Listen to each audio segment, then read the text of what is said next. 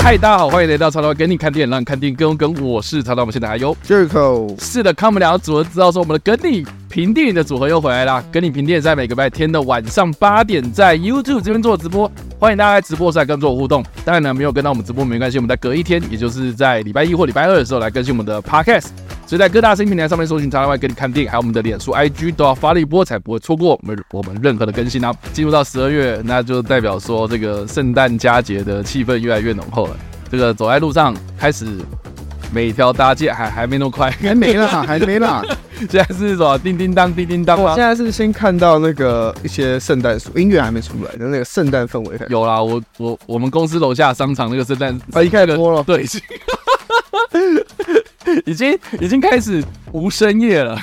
嗯，对啊，反正就是圣诞假期哦，这个好像这个越来越浓厚了，这样。对，新北沙旦城也快进了，已经开始了已，经开始了是不是对？啊，一路唱到跨年嘛。对吧？好恐怖哦。好了，总之，对这个天气好像越来越冷了吧？对啊，今天今天突然变好冷了，这这两天都蛮冷，对，然后又下，又下雨又湿冷。我都觉得我好像要去打俄罗斯的感觉。哇哟，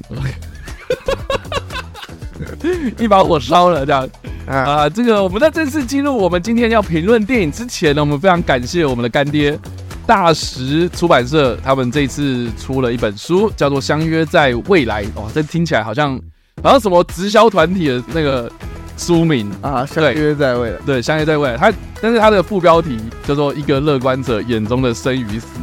嗯好像又是，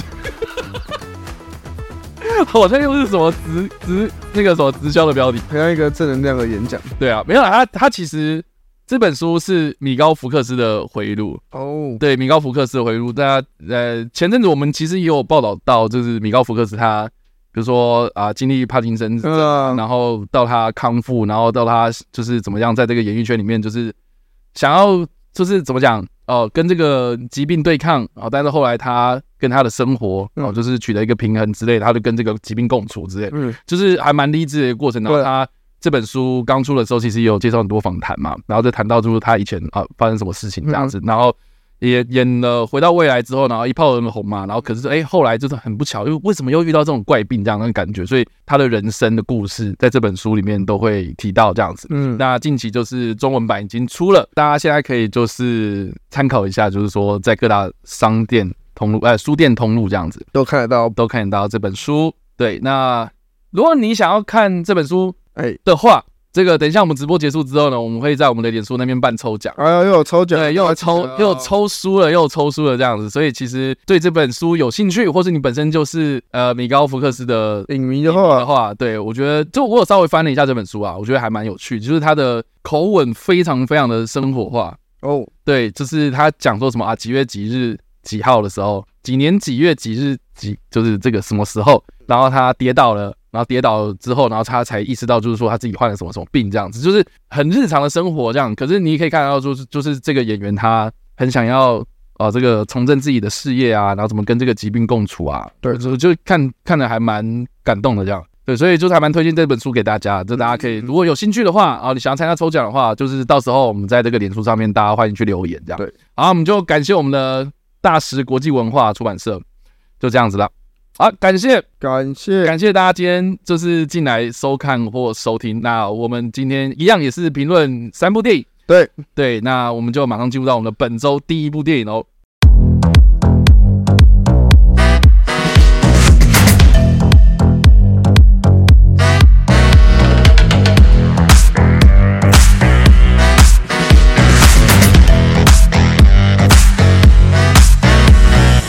而本周我们要评论的第一部电影呢，是在这一次的金马奖上面啊，蛮有话题性的一部电影。对对，就是《复读青年》啊，也就是让这个吴康仁成功的夺下金马奖最佳男主角，也就是影帝的这个头衔啊的这部电影。对，那这部电影，这个相信大家如果在颁奖典礼之前，其实一直都有听说到很多这种，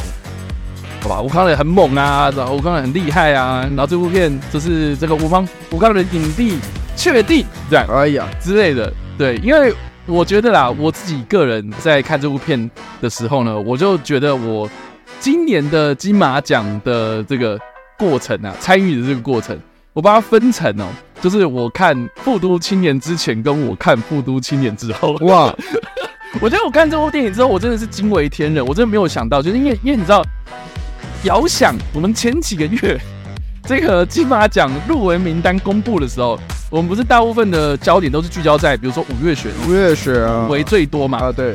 然后在鬼家人嘛，回家嗯就是对票房嘛，票房很打造，然后这个又入围了两个影帝，这样、嗯，对，就是准影帝啦。然后又代表今年台湾这个最佳奥斯卡嘛，对，然后可能又有什么呃台台湾来的哦，比如一起啊，对，这个就是一起啊，可能已经上映了，然后大家也看过了，然后也觉得还不错的一些电影，然后或是这个啊影展常客嘛然。后入围比较多项的，就相较之下，《复读青年》因为毕竟是新导演片子，嗯，然后这个吴刚人，哎，什么时候他去拍的，我们也都不知道。 所以，哎，怎么有这部？然后隔空出世，然后他又入围影帝，我们就觉得说很好奇这部片啊。嗯然后只知道说哦，他他演什么这样的角色，然后这个故事在讲什么，就觉得说啊，就是马来西亚，就是好像在讲一些马来西亚社会当地的一些事情嘛。我就是没有抱太多的期待，应该说观众对于这部电影的想象空间也有限，对。然后毕竟我觉得宣传力道上面啊，就马来西亚电影在台湾版就很难推这样，对所以其实呃，在看之前我一直都很好奇这部片。然后随着这个影展开始哦，然后有人可能就已经先在影展上看了，然后看完之后就是就大家都说很猛，然后就说我们我记得我们那时候看完《周土除三害》之后，对不对？然后再看到那个入围名单，我们就觉得就是就是哎，阮经天还蛮有可能的这样。对，阮经天确实那时候我们要分析一下，因为那时候我们还没有看《复读青年》，嗯对对相比那时候能相比大概就是一起啊，然后鬼家人，对那时候评比一下，我们觉得哎、好像有机会，对，我们就说这个阮经天比较有可能这样。嗯结果我看完《复读青年》之后，我真的觉得就是就是我觉得阮经天就是他的 他的那个给我的感觉就是他已经受到了动摇，而且被趴的趴在地上被摩擦那种感觉，哦就是就吴康仁真的太猛猛到就是我觉得觉得说他一定会得，如果他不得的话，我真的觉得就是评审不知道在干嘛这样，没道理了，嗯真的，真的没道理。反正就真的哎、让他得了，我也就是就觉得替他很高兴这样，而且我看的当下就是呃是片商的特意嘛，嗯，然后那个呃陈陈哲耀啊，陈哲耀就是里面演那个吴康仁弟弟，弟弟那个，然后吴康仁，然后他们有在映后的时候出现，哦，对，然后就有分享了很多，就是比如说吴康仁当时就是呃，当当然他就是有去学这个手语，手语嘛，对，然后他有几个细节，就是说什么当他学的这个手语其实也是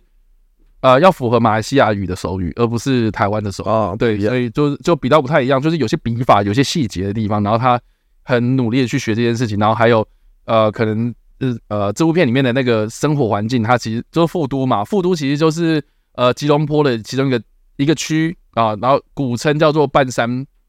半山巴啦。半山巴这个地方，然后现在就富都，然后这个地方的风土民情什么的，然后吴康仁就有分享很多，就是他们当时就是真的有去菜市场里面就是学怎么剁鸡啊，对啊，我记得有讲很多，就是他真的有就是跟那些在里面打工的人啊，对会混在一起啊，而且他还有真的去里面住这样，对啊他他就是看到那个公寓里面那些人的真实的生活样貌，比如说很早起要去菜市场准备嘛，然后可能哎、大概下午四五点的时候收摊之后，然后开始就是啊你就传传出那个公寓里面有很多人在洗澡的那个香味，啊，然后就看到哎、大概六七点的时候很多人就出去玩这样子，对，嗯然后就然后再回来，然后开始一天的循环这样，所以就就就是他有去体验当时的那些生活样貌，我就对觉得说就是。这部片还蛮用心的，而且就是演员也很敬业去演演出这里面的角色这样子啊。当然了，就是这这部片的故事，等一下我们可以好好来聊了。但是我我觉得光是看吴康仁演戏，我觉得这部片就是值回票价。啊，对，对，真真的是呃当之无愧啊，就是影影帝头衔当之无愧。而且我觉得他他呃看得出来他很努力，因为我自己是觉得就是吴康仁给我的印象，我我有一阵子觉得吴康仁就是演太多，所以就觉得很腻，这样就是这每年一定会看到他，然后对啊，电视打开，然后金钟或者什么的，就一定会看到他，然后就觉得说他每次都是要挑战自己那个什么不同角色嘛嗯啊，当然他演的很好啦，只是说好像就就那样。我觉得他已经多到观众就觉得说，这个人应该已经得过奖了，或这个人应该已经很常入围了。对，可是金马是第一次入入围，围，而且我现在很多人都很意外说，哎、 他是第一次入围吗因？为之前都是金钟嘛，对啊，就小荧幕居多这样，然后哎这次挑战大荧幕，然后就入围，然后而且还得了这样，嗯，然后而且我我我以前都觉得就是说他演的角色都都很类似，就是对呃啊呃就是就是那个讲话话很多，嗯，然后有点聒噪，然后然后可能讲讲话就是有点吊儿郎当那种感觉，就是带一点这种玩世不恭的那种感觉。对，然后就是要不然就演那种很严肃的那种，很聪明严肃的那这种角角色。所以相较之下，我是觉得就没什么变化。可是我觉得这部片就是，就是他用他的演技说服我，嗯是因为这部片它主打的话题就是他全剧没有台词嘛，对，有啊，勉强最后面有个台词啦，可是有来词啊，有啦，有啦，也勉强严格来说有，有台词但啊是，我觉得那个也不是什么很完整的台词，但是但是他用手语然后来表达，然后怎么样告诉你，就是说，呃，就算不用讲话，他也可以演得很好，这种嗯，很有说服力的演技，所以我在看完之后，我真的是对这个人改观很多这样。然后尤其是我我、哦我们那次我我们那场特映真的是很感动哎、就是因为那个底下就有人发言嘛，然后举手举手完之后，然后就想说，诶，为什么为什么他一直不讲话？哦然后发现他是听障朋友，哦，对，然后他就直接拿平板然后写，我好像有看到对那，个因为有看到那个新闻都有的分享嘛那，个影片嘛，我就是对看那一场哦那一场，对，就是那一场，然后就是写说这个吴康仁演演演手语，就是让他觉得很棒这样，嗯，然后很感动，然后吴康仁当场哭哎、这样，哦，我就觉得哦，这真的很很怎么讲？我觉得这就是这个就是电影的魅力啊，它影响力很大，然后而且还可以就是鼓舞到很多人这样子。对，那我觉得《复读青年》这部片它的故事虽然就是最后面是有点悲剧收场嘛，可是我觉得它给我们看到很多那种对世界上还有另外一面的人正在为生活挣扎。而且这样，他们为了生活挣扎的那一个部分，不是说什么啊，我们没钱啊，我也没钱啊，对不对？哦，是是那种呃，我们习以为常，认为是平平平常再不过的事情，可是对他们来讲是一种奢求，这样。嗯所以我就觉得就，就是你可以看到很多不一样的面貌这样。对，所以我觉得这部片很有趣。对，在无雷的部分，最后我是说到这边。嗯那如果一到五分的话，我自己给我我个人会给到四分这样。对，但是不会到四点五哦，因为我觉得这部片的剧本上面我有点挑剔这样。那等一下我们可以好好聊这样。嗯，对啊，那 Jericho 觉得好，我其实我在看之前，我就啊道，我就我想，因为我是我是在就已经确定他得奖了，对，之后才开始看嘛，才看你什是么。今今天呃，就是这这这一次就是这个上映集，对他他上映第一天，嗯十二月几号？十月一号一号那天去看的，哦嗯嗯，然后我是那天去看，然后我一开始想说，哦，可能就没什么人看吧，嗯因为毕竟金马的片，大家如果有在 follow 近几年的金马的话，就是虽然很多是哦金马得奖之后会打很大，然后可能是陆续上映的，通常就是看的人还是比较少。是的，那我也不知道为什么，我就是那天看，然后我就想说，那我要去，我是要去画海报，然后就排队，我先排排队，嗯然后前面就有两个一对情侣，然后我说他们要购票，嗯他说那个我要一场那个哦八点五十五的复读青年，然后那个那个售票员就跟他说，那第一排可以吗？他说其他排吗？还是你们要分开坐？他说为什么要分开坐？他说、哦、那个因为我们只剩第一排，要不然就是剩零散的座位。他说，哇，爆满！哎，我说怎么可能？他说不对啊，这场没有 Q&A 啊你，是新一秀泰吗？对啊，然后礼拜五晚上八点五十五分，一一一听二听吗？不是小婷啊，哦，那还好啦。对啊，可是就是我也没有想到会啊，小听说一排也可以呀、啊，就他们也不知道嘛。 OK，我想说一啊听也 OK，反正就是我我想我那时候才意识到说哦，原来很多人嗯就是来看这部片，因为他其实开的场次我记得也不多，我记得上映第一天星出来就四四场，嗯，然后场好像就已经是最晚的场了嗯，八点五十五的。我有看到假上娱乐他们在自己的粉丝团上面就是有分享说最近几听就是还蛮爆满。对啊，我觉得就我还蛮意外。第一点是我看到这个时候，我觉得哦，原来可能是因为武康人吧，就我武觉得康第一个吴刚人有嘛，然后再来就是金马奖有话题嘛。话题性。我觉对得啊主要，我觉得最大原因应该是哦，武康人得奖，因为这个得奖者对于台湾没有在看电影的人还会很熟悉，因嗯为常看电视的也都知道武康人是谁。嗯然后应该很多常看电视的一些婆婆妈妈都知道说，哦，吴康仁就演那个什么，而且就是尤其今年吴康仁又有演其他也是很知名的电视剧，对，所以我觉得那整个话题有吵起来，这是第一点。我说，我觉得我觉得这点是蛮乐见，因为我原本很担心就是哦，可能金马得，但是话题没办法延续太久，嗯嗯嗯然后这件事我觉得蛮棒的。然后看了电影之后，其实我一开始第一个蛮担心的是它片长也蛮长的嗯，就是快两个小时嘛嗯。，对，然后一开始我很担心说，哎，那个就是会不会，因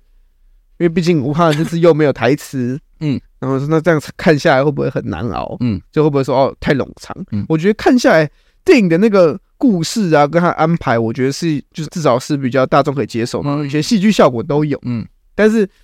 我还是觉得他在编排上面可以再去做一些取舍，对我也这么觉得。对我觉得我觉得就是很明显新导演都会犯的错啦。对啊，他讲的蛮详细的， 但是有一些东西你又会觉得说，可是这一段你在铺陈的这个不管是情感戏或这一段桥段，在对于后续的剧情是没有太多的帮助。嗯你就会觉得哎，那好像没有意义。但是你要说他，你但是你也看得出来为什么他要留那段，很单纯是因为他在写这个角色的时候想到了这个东西，他觉得这东西对于这个角色很重要。嗯哼，那可是这个东西到底对整部剧情重不重要，这是另当别论的事情。对，所以我在看的时候，我也意识到这点，但是我不认为它会是那种会影响到你观看的太严重的那种，就会觉得说、哦、好像很冗长那种感觉。嗯你不至于，你只是看完之后会觉得说，哎、我好像比较喜欢的都是特定几个点，嗯，反而是有几个点我自己就是你可能没有那么喜欢我，像我自己就可能觉得还好，但是嗯，嗯我觉得这点上面就是他唯一我目前看他可以去改进的地嗯方。嗯嗯然后再来就是吴康，谈还是要谈回吴康的演技上面，我觉得真的是蛮蛮厉害的。嗯就一开始我想说吴康仁就是在我心中，吴康算大家不说啊，吴康仁演很多戏啊，他定型，嗯因为我想说哦，吴康仁就是一个很有演技的演员嗯嘛，嗯嗯，这也是公认的。所以我在看之前，我想说啊，就看他演，然后没想到看他演之后，我觉得哇塞，就他怎么可以把那个就是肢体语言啊呈现的这么的到位？对，就是你说哦，比手语，我觉得比手语对于一个敬业的演员来说，他们学习学很久，一定会比的，就是会很流顺。我觉得这没有什么太大的应该是说他在接这场戏的时候就应该要知道说手语这件事情，所以那个对啊，是所以我觉得基本一定功要有基本功。很多人对说啊他比的很好，我觉得确实，可是就是你只要接一个戏，你不可能比的烂上去演 嘛。我觉得这也是对啊，这样子讲大大概是这样。可是我就觉得，除了手语之外，他身体的那些肢体啊，因为他毕竟是是也还没办法讲话嘛，嗯所以他剧中有一些肢体啊，还有他的脸部表情，反而是这一次我觉得。可能比较多人忽略掉，大家可能都会注重在他的肢体跟他的手臂什么嗯上面。可是他脸部表情，像这一部片就蛮多那种他可能听到哦他弟弟讲的话，然后他的有什么反应，他没有靠比手语，他是靠完全的脸部表情嗯来做反应。我觉得这段是这一部蛮多，可能大家会忽略掉，但我觉得是最能展现吴康仁在这一部演技的一个桥段，嗯就是他的在一些面对一些情况下的一些脸部表情的部分。嗯然后剧情的话，我觉得再来是他其实也蛮能打中大众的，嗯就不会说，虽然我一开始很担心说会不会就马来西亚的东西，嗯然后又是手语，会不会嗯嗯但观众觉得很有距离感，或是会不会你就太催泪什么的，故意反而会有点反效果嗯。但我看下来，我会觉得，哎、其实这个故事是大家都能懂，虽然我觉得它有一点戏剧效果的成分，嗯嗯后面有一个小转折，有一个戏剧效果的成分，但是至少观众看的时候会觉得，哦，就是哦，原来是这样。因为像剧中有个桥段发生的时候，那个嗯，我们观众当时是有人说，哦，他他都原来是这样，哦原来是这样。嗯，嗯嗯对，然后散场的时候可以看到有人在哭嘛，但是我也有遇到，我这边可以讲一点是，我觉得。啊这不，这不是，这不是要针对电影本身 OK 是我觉得台湾人在看电影的时候，还是有一些我不能理解的概念存在。嗯，就像我散场出来，然后我就要去厕所，然后我听到两个男生在嗯在聊，在就看完这部电影，然后说他们就说啊，他们反正他们主要在讲的就是一些很没有逻辑性的，就是比如说，就比方说可能会稍微小暴力，比方说有个地方有个桥段，就是他哦，他弟弟跑出去了，嗯然后门门可能没有关什么的，嗯跑出去了什么的，然后后来武康人回来嘛，嗯就这段空档，然后就就空档很长嘛。然后他，然后那个两个人说啊，怎么可能都没有人进去？那个门根本没有关，这是不合理啊。嗯，然后我想说，等一下，这很重要啊。对啊，这还好吧？对，我觉得他们就他们，我觉得他们很多台湾，因为哎 呀，我觉得我觉得很多观众那个在意的点都很莫名其我就觉得妙哦。等一下，他说哦，这根本不合理，他还这样跑出去跑回来干嘛？干嘛跑回来？嗯，嗯然后我就觉得等一下，你真的有看完电影吗？就是我我就看到这里的时候，我就觉得说，确实你要去挑战这个点，我觉得无可厚非，因为确实你可以把它安排的很好。但是对于这部点，这你看完这部点之后，你 get 到的是这个点，会让我觉得就是某部分台湾人的观影的素质看， 那就蛮看的没。观影的数值跟你所追求的东西，我这我觉得这部电影还是反映了某些人在看这些电影，或者在看一些 或许议题更强烈的电影的时候，他们没办法很直接 get 到电影要讲什么。我懂，我懂我。觉得这部电影可能有些人会有这样的想法，但我自己是很喜欢他在最后面为这部电影做出一个总结。虽然刚刚超哥讲它是个悲剧性的结局，但我反而觉得它其实是一个用悲剧的结局，可是它带出的是一个蛮正向的一个态度。对对对对对对对，对，我觉得这点是你看完之后，你不会觉得哦很 emo，你反而是觉得哦，我透过这个故事，我学习到了一个更正向的一个生活态度啊，或生存的态度。 OK 所以我觉得这部电影最后面收的蛮好的地方，它不会有去刻意去卖弄你的那种我泪水我我我觉得就议题性来说的话，我觉得还蛮有趣的啦，因为嗯他用这样的方式，然后去去去传达说，哦，我就呈现这个现象，对，对，然后它是个事实哦，就是铁淋血淋淋的事实啊，就是也不会跟你讲说什么啊，我们好可怜，就啊，哦，你要同情我，对，就是没有嘛，就就这样。对，还有就是这样，而且我我我觉得这部片它搭配那个五月雪的话，我觉得更有趣耶，因为因为那个五月哦雪对它、它发生那个那个故事的地点就是也也是半山八这样，嗯然后复都青年，然后就复都到复都就是半山八嘛，所以其实就是其实地点很像，可是大概相隔那个时空是半世纪这样，嗯哇，那我就觉得就是说它里面发生的事情，就是说好，他追求要嗯寻找身份这件事情，跟追求这个身份的认同感这种东西，从以前就到现在都完全没改变这样。对我，可是我那时候又又会觉得说，哦，这个议题在台湾会不会很难理解？但我觉得一开始应该就就可以很很，我觉得因为因为我我我其实好，我我觉得这部片开场让我很喜欢，哦，就是那个就是警警察突突袭那一段，嗯对我觉得我我觉得那段拍的很棒，就是说以一个新导演来说，就是他场面调度啦，或是那个场景切换，或是就那个影像的语言来说的话，我觉得就是还蛮精准的这样。对，呃呃，对，然后这段我有提提一个算不是很重要的点，就如果大家没有看的，或者你看过，你知道一开始镜头带下去不是看到一堆那个工人吗？嗯，那有一个长得超像 Charles Major，你很你很靠北，真的很像，人家只是鼻子比较大而已， 真的超像，我以为 Charles Major 有客串没 有啊，我对自己嗯呃一到五分的话，我大概给到四颗星。四颗星。对，我觉得就缺点的话，唯一没办法为什么冲到零点五跟或冲到五颗星，我觉得最大的问题还在于它故事有一些编排或是有一些角色的东西，我觉得可以再铺陈多一点，或者可以拿掉一些东西，故事故事会更通顺。然后大家在对，我觉得这部电影最大、啊、我比较大问题是它到中后段才开始进入到那个因因他真的要讲的主轴故事。有一个很大的转折啦。对我觉得我们就不要爆了，但我觉得就中间有个很大转折，很明显就是他为了要铺成那个哥哥想要跟弟弟去，就是他一直跟他讲要去做一件事情，对然后他因为经过这件事情之后，那个弟弟有所觉悟。对，可是对，因为因为我我针对这件事情啊，就是嗯我看完之后，嗯然后我一直。这这个都我心里一直过不去这一关，因为我觉得就是你没有必要弄得那么狗血，然后对对对对也可以讲这个兄弟情谊，我自己这样觉得。然后我觉得这个的东西，然后就是哎、随随便便就就让一个人怎样怎样了这样子，我就觉得我我我觉得没有必要。然后我觉得就像刚刚 Jericho 讲，就是说他如果 focus 在某一个角色，然后或是某一个议题上面一直去深入这件事情的话。我觉得反而不会那么的发散，然后让我去看到说什么啊，他一下要跑去哪，一下对，对，就是就那一段我会觉得，我觉得有点嗯小乱流这样。然后我就跟大西讲这样，因为我们一起看，啊，然后我就跟大西讲说，我觉得，我觉得他根本没有必要安排那个东西。那对个、对对对，我也觉得，然后大西就说，可是因也因为这个大转折，那个弟弟才会有所觉悟。对啦，他就说，那个很明显就是为了铺那个弟弟的角色的变化跟成长，然后还有还有哥哥他他对着弟弟，就是他看到弟弟成长之后，他可以轻，就是可以安心的放下之类的这种事情，这样。我就觉得就是好啦，你要这样讲的话也是说得通，只是说好像应该有其他方法。对啊，因为因对，为就是大陆有看过那个金马的预告，就入入围那个短片嘛，对，就看到他就我看完之后看也是有被关的嘛，哎这，个是没有暴雷，这个对大家都看官得方到。都已经对，所 以我一开始就想说要用什么原因被关， 嗯可是我就是没有想到电影会用这种方式来处理对。对我原本想说，对对对，其实你有更多方式，你可以就让这个故事在一个比较现实合理，然后又能就是给鼓励到他弟弟的这种处理方式来处理。我一开始都抱持这样的期待，所以当故事剧情发生的某一段的时候，我会觉得等一下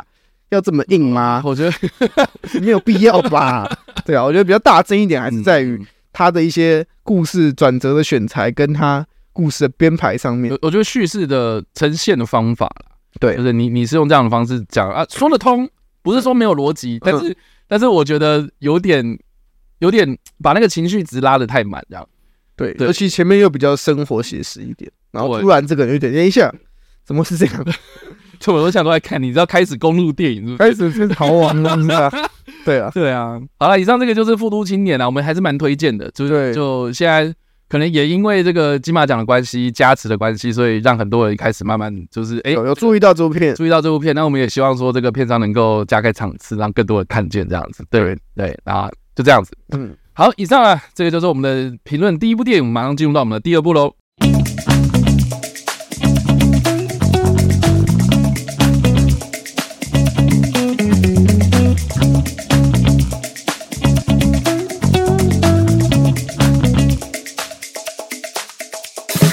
我们第二部要评论的电影是《无声夜》。哇，对吧、这部片基本上呢，好，我自己是觉得有三个重点啊。第一个重点就是，我觉得这部片如果乔尔金纳曼如果在这部片里面的角色，他把他自己的这个身上穿黑色 T 恤，然后再喷白色骷髅，啊哎，然后冲进去，然后做什么什么事情。我觉得这部片的标题直接改成 Punisher，我觉得这部片就会非常非常好看，而且会大卖，会会红到爆。一定会红到爆，而且再配 Marvel，对不对？噔噔噔噔， It's coming with Marvel Studio，我觉得这部片绝对会卖，可是很可惜它就不 是。啊不是，然后再来就是说第二个重点就是，你知道那天我看的时候，嗯就是也是讲南港喜乐， OK，然后呃，整部整部片看下来，就是整厅呃，大概一二三四五六六个人吧。哦，我也差不多。对，就后面那一排，就我后面排，我我我后面那一排坐了一对情侣这样 OK，然后从头到尾一直讲话这样。你说有，然后对我来讲，我应该会暴怒，嗯，可是我发现就是他们讲的内容的时候，我就觉得很有趣，你就听了，我就继续听他们在讲啥小这样。嗯，对，反正就是我很明显，这个男生他就是抱持着要看什么即刻救援，然后捍卫任务进来看的。哦，他就说，他就散场的时候，他就他就直接讲说，哦，我我原本以为是即刻救援这种骗子这样，哦，对。可是也没有到不是吧？然后那个女生就从头到尾就一直讲说，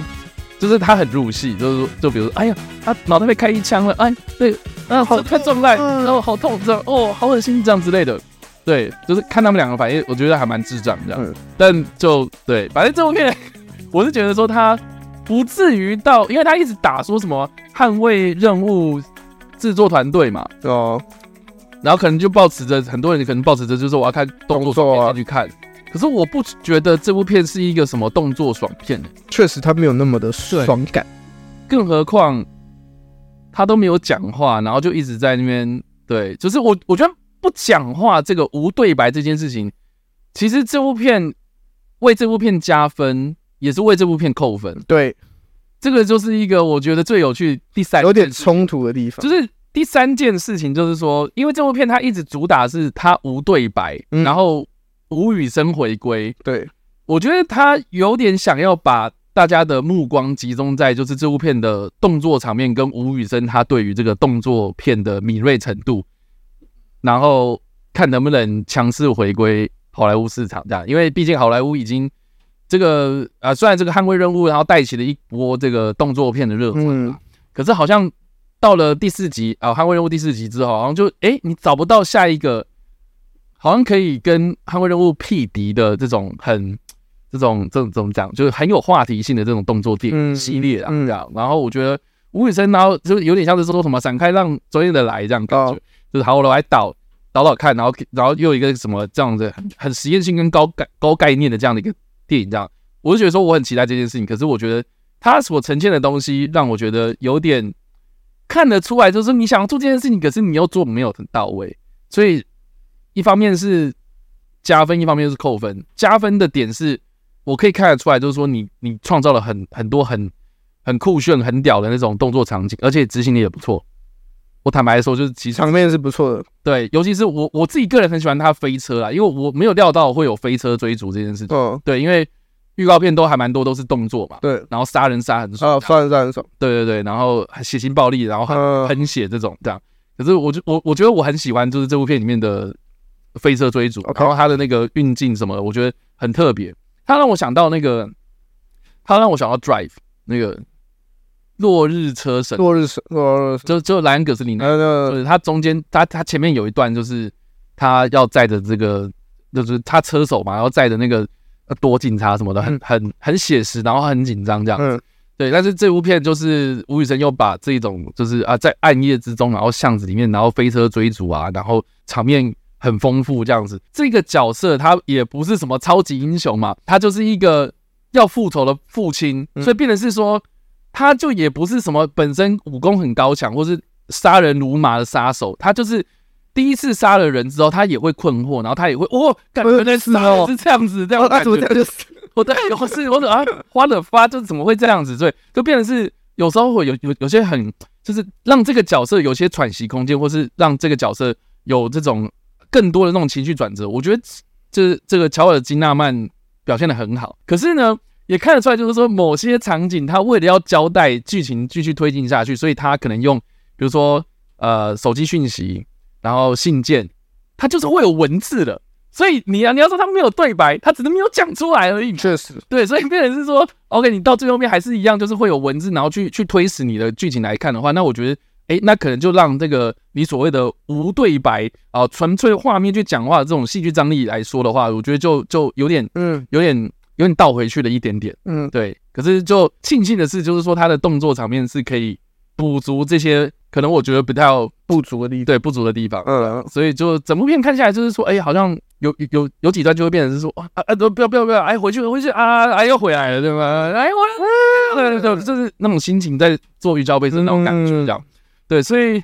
我这部片我看完之后，第一个我个人的感觉是喜欢，这偏偏喜欢， OK，对，就是觉得哦很特别，至少很特别，嗯在现在这个档期当中啊，嗯然后吴宇森，你就可以看得出来，就是他他的技术还是在的，这样叙事啦，我对这个动作片的敏锐程度这样子。嗯对，那可是就分数来看的话，我自己是觉得他应该不会是那种就是什么哦，吴宇森强势回归，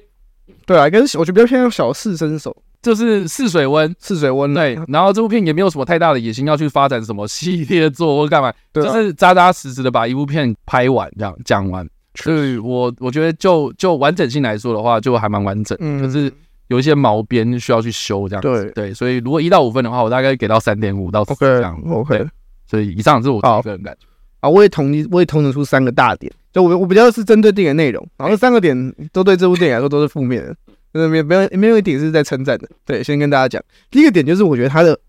手法太粗糙了， 对，就是我觉得吴宇森就是你是说让这个人不能讲话的手法？我只能说整部电影的拍摄手法、跟剧情处理的手法、跟剧情的安排，很明显，我就讲白，就是吴宇森要拍这个没有所谓没有对白，嗯的一个主角的一个电影，他就把所有心思都放在这上面，他其他东西就是用到最简单，就是哦六十分就好，六十分就好，六十分就好。哦，他是那种全部科目都追求及格的那种学生。对，他不就是是没有，他不就是说什么我的强没项有是什么？他这一次就是说，比方说我啊我要考试，那我今天很我今天英文擅长，我就很认真读英文，那我其他就是哦及格就好。嗯所以就看得出来，有一些他在呈现有些时候，你会觉得哦超，就有些时候就哦这个东西哦拍的像飞车追逐。嗯哼，哦，而且打到旁边就是哦，很写实，很有很有趣。可是到当这边结束之后，等一下为什么这部电影忽然掉到好莱坞电影台？你说最后面吗对，就有一些地方， ？OK，对我现在就要讲哪一些地方哦，它哪些地方因？为这部电影主要是围绕在这个丧子的父亲复仇的故事。对那你知道丧子的父亲这种类型电影都会有那种回忆片段。对，他的回忆片段都超烂，哦，我知道你在讲什么了。烂到超级无敌夸哦我张。我我我觉得针对这一点，其实嗯我也有一个想法，是说，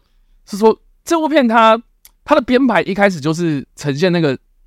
对他的跑步吧， 对，他跑步，然后喘息声，然后慢动作这样子，嗯就非常冒无一声，非常无语他们这有样鸽子在旁边飞。其实对，纸上面的鸽子，对，哎、掰 b y the way，嗯，好像是说那个那个乔尔金的，乔小金啊，对他有讲说什么，他这部片拍完之后他很开心，可是他唯一的缺憾就是就是这部片没有放鸽子这样。有放鸟了。然后吴宇森就是跟他讲说，啊，我早就跟你讲不会有白鸽啦， 就是反正这部片没有鸽子，就这没样。有鸽子，对我刚刚想讲说，哦，所以这这部片它一开始就是，它就直接进入主题了，这样子，对啊就就进入到就是说，你们也不知道为什么这他有个前前因后果，对，对为什么嗯他追来车对对，为什么这样？然后后来才慢慢用回忆？回忆去补足嘛。所以我在想，就是说，如果这部片它是按照时间顺序拍的话，会不会比较好？我觉得有可能，但我我我要讲的不在于就这个编排上面的问题，嗯而是你今天要进入回忆嘛，你回怎么进入回忆的那个方式，因为他这部电影的进回忆都在开头前二十分钟之内全部进完，然后大概分三次，我有记大概分三次进入那个回忆，嗯，那三次的手法都一模一样，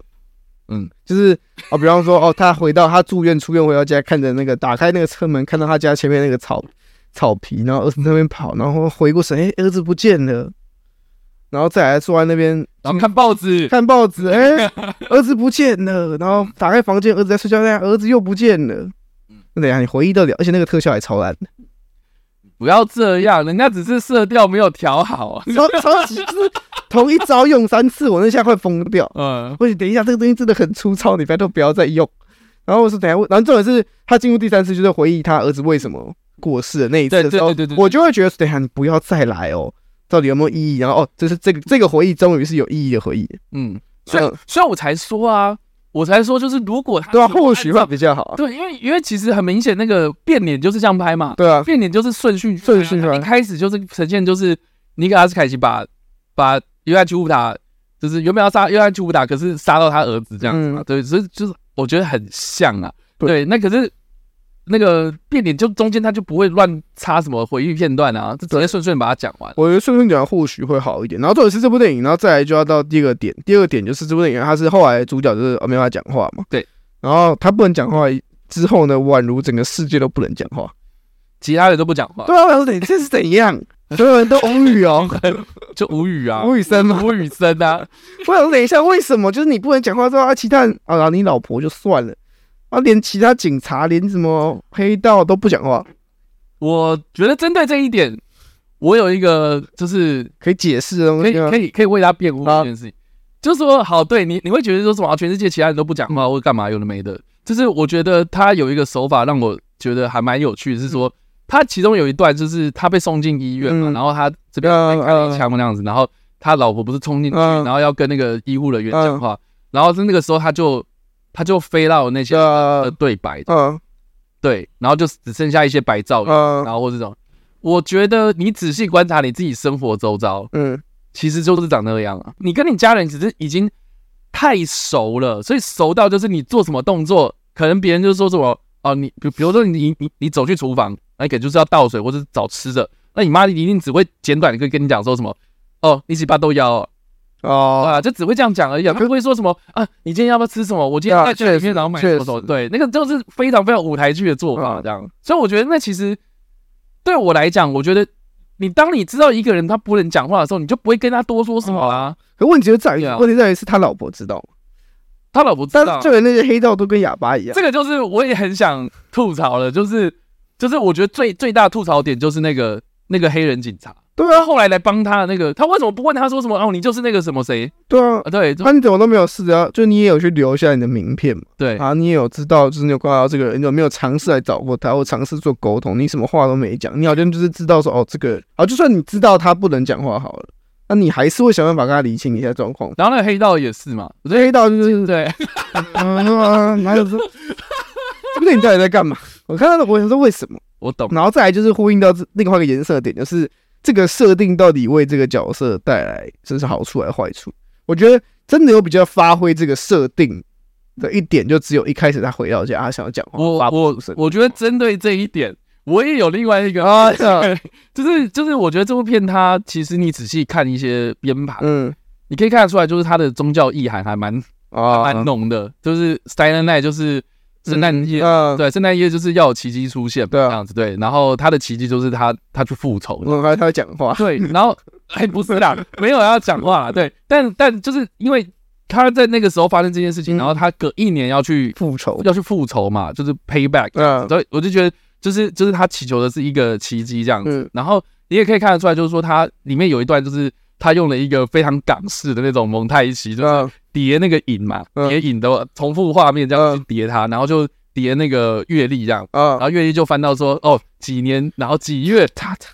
对对对对，然后还有那个用麦克笔写说 kill and o 这样，对不对？就是有那种东西这样，然后他就会故故意去 take 说什么哦四月，然后是复活节，嗯然后接下来是什么什么节这样，然后你可以看得出来，就是说他其实想要讲的是说，哦，他他经历了这样的一个事事事情之后，然后可能过了几个月，哦，颓废了好久，然后在那个时候、哦、复活了，复活，然后重新开始要去准备备战这样子，变成是他他呃，就是等于等于是说他重重新找到了生活的目标这样子。对我，我觉得就是，就如果你仔细去看一下，你可以看得出来，它是一个一个人的救赎的过程，这样。对，但就像 j e r i c o 讲的，就是说有些东西你如果没有讲的那么明确，或是你没有用对白来呈现的话，我觉得一般观众会 get 不到啦。啊，对对，我觉得，我觉得就是，我就觉得他虽然选用这个题材，但嗯这个无声这个设定到底为这个主角有没有增加更多的这种，就是说，不管是娱乐性还是针对这个主角的这个可看度，尤其是我看完这场的时候，我看了《复读青年》，哦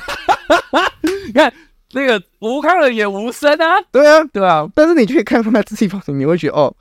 至少为这个角色赋予了更多的故事。可是我觉得乔尔金纳曼也也，他演的很好，可是我觉得剧本没有在帮他，就是说我觉得他他很可惜，啊他近期怎么都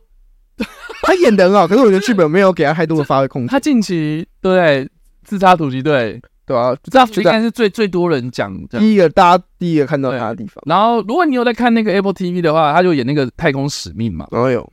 对，For Man 看就是他演太空人这样，也是演的很好这样。所以我在想说，他到底就是啊，如果好吧，敲敲耳机那麦，如果你在听的话，啊，你登录完火星之后，拜托就是找一个好 好的导演再去对啊合作这样。对啊，我就会觉得很可惜啊。对，然后我觉得最后一个点在于，就是他的故事的编排，其实其实蛮，应该说不管是正正方或反派都蛮其实蛮浅蛮水的。就是很浅啊，他也没有要详细的去跟你讲说什么复仇的背后代表的意义啊，啊，对，它其实故事很简单，然后可是我觉得，我觉得我第三个点要讲的就是，他为了要呈现，或是为了他为了把心思放在哦场面啊，还有无声这个设定上面，就变就是变到其他地方就变得很，就应该说放水嘛，或者得过且过的感觉，嗯嗯你就觉得说，等一下这些角色到底在干嘛？嗯，然后那些黑帮看起来很厉害，其实也还好，而且都是大楼，然后警察看起来超超没用，反正就是注定你就觉得，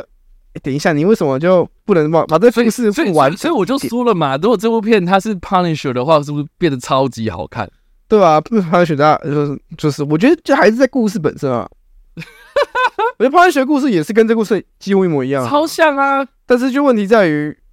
我觉得是角其他角色的魅力没有塑造起来，嗯，还有就是这部电影就来源，而且尤其是电影大概一个小时四十分钟嘛，然后他大概前一个小时他都在训练，嗯，他最后四十分钟才开始行动嗯，但他行动又不是说一次打到尾，他是先打一个断一下，打一个断一下，你就觉得那个节奏最后四十分钟的节嗯节奏上面反而没有那种给你哦，终于压抑了很久要吹到底的感觉，嗯，反而是我然后段落感很，对，因为因为因为我觉得他好像一直在铺陈那个反派很厉害，那个最终 BOSS 对，很厉害，可是最终 BOSS 那个好像嗯超烂，那女的都比他厉害， 你不要这样的，我自己是觉得就是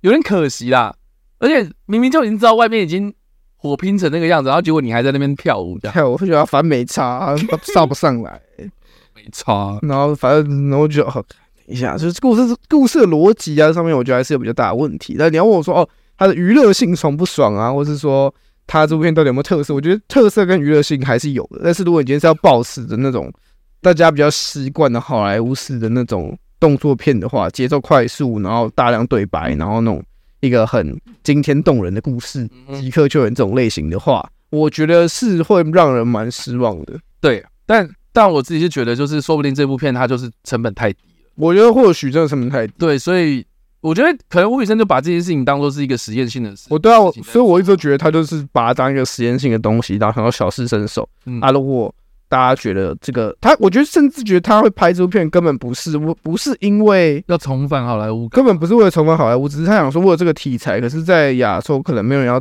投我钱，可是好莱坞可能看准就是你这个实验性啊，你要多少钱？哎、好像也还好，那我我让你去试试看、啊，反正如果中了我挖到宝嘛，就是。他会是因为这个起源，他可能一开始想做的事情，但就是我想要拍一个无台词的动作片，然后只是刚好好莱坞给他钱，嗯然后他决定做这件事情，嗯他也觉得他就就反正我就只是想试试看这部电影的概念到底好不好，嗯，我也没有要把它发展成一个系列啊，我也没有想哦借此就是让大家看到说我在好莱坞还混得下去，啊，嗯我就单纯只是觉得我想拍这个东西，我我想玩，对，就这样。我觉得更就是整部看下来，我会把它归归类在这个属性上面，然后一到五分好大概会给到三颗星，三颗星，所以还是可以看。可以看，但是真的很对平，我觉得我就没有对到平，我觉得需要有点心理准备，就是你就千万不要把它当爽片。我真的是非常的强调这一点，对，因为他打我觉得他打比较写实，可是就没有那个爽感。就它不是套招啦，我只能这样讲，他没有在套招的这样。而且它更多是枪战，就是嘣就挂。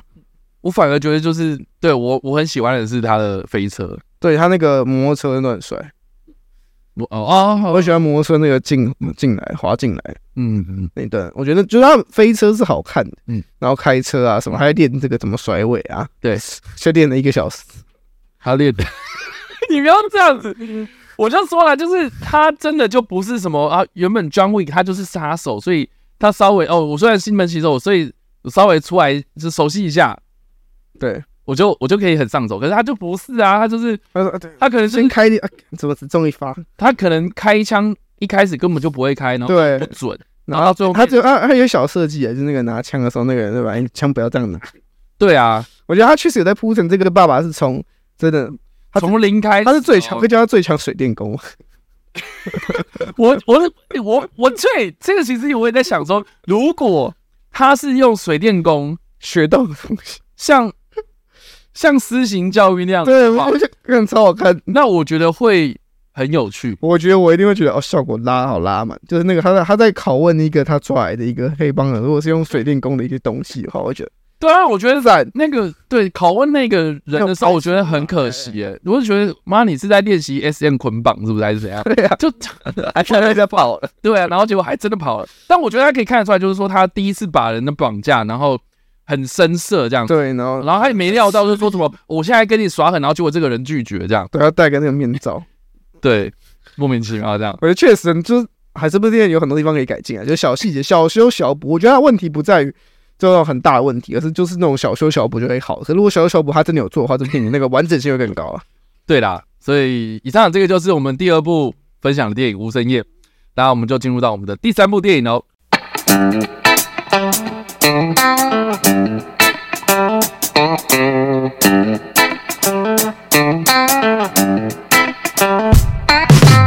好了，我们要讨论的第三部电影呢，叫做《与达利有约》。那这个 j 狗没看，对，对，那我这部片呢，呃好，我必须承认，就是我也不知道说我这样算不算有看，因为我最近中间睡死。哦， 我感谢天马行空找我去看特映哦，而且他的特映场是办在这个金 真善美、真善美的那个戏院，这样哦，真善美哦，真善美戏院大家应该知道这啊，如如如果有来啊，在西门这个真善美戏院呢，它的荧幕非常小我没有去真善美看过，啊，你没去过我？没去过真善美看。它的它的戏院设计就是一个椭圆形，嗯，然后有点就是，你知道，大家想象看，就是说它是一个，也不是椭圆形，有点像钻石形嘛。打你们，对，然后就是它是一个，对，一个一个一个一个很奇怪的座位配置，尖的嘛，然后它的荧幕超级小，小到就是我自己是觉得，就是你要看第一排，你才你第一排都觉得很小，然后所以你坐坐到最后面，我会想你会觉得你好像根本在看不到这种，你好像在看 Netflix 之类的，就只是就就广角镜头那种感觉。反正就是就是我我那天去的时候，就是啊，我已经有心理准备，因为就就是侦探们，哦，对，然后也很感谢，就是他给我安排在第一排啦，所以就就坐第一排。然后然后呃那一天是九点的，九点了，九点的，然后是平日的、哦，我是等于是我下班然后九点，然后再看，然后就精神不济这样啊，。蛮累的。很累。然后这部片就我为什么会想看，是因为呃，它的故事简介是在讲说一九七四年的时候，西班牙当时是处在一个所谓的独裁政权啊，嗯，佛朗哥独裁政权嘛的最后一年这样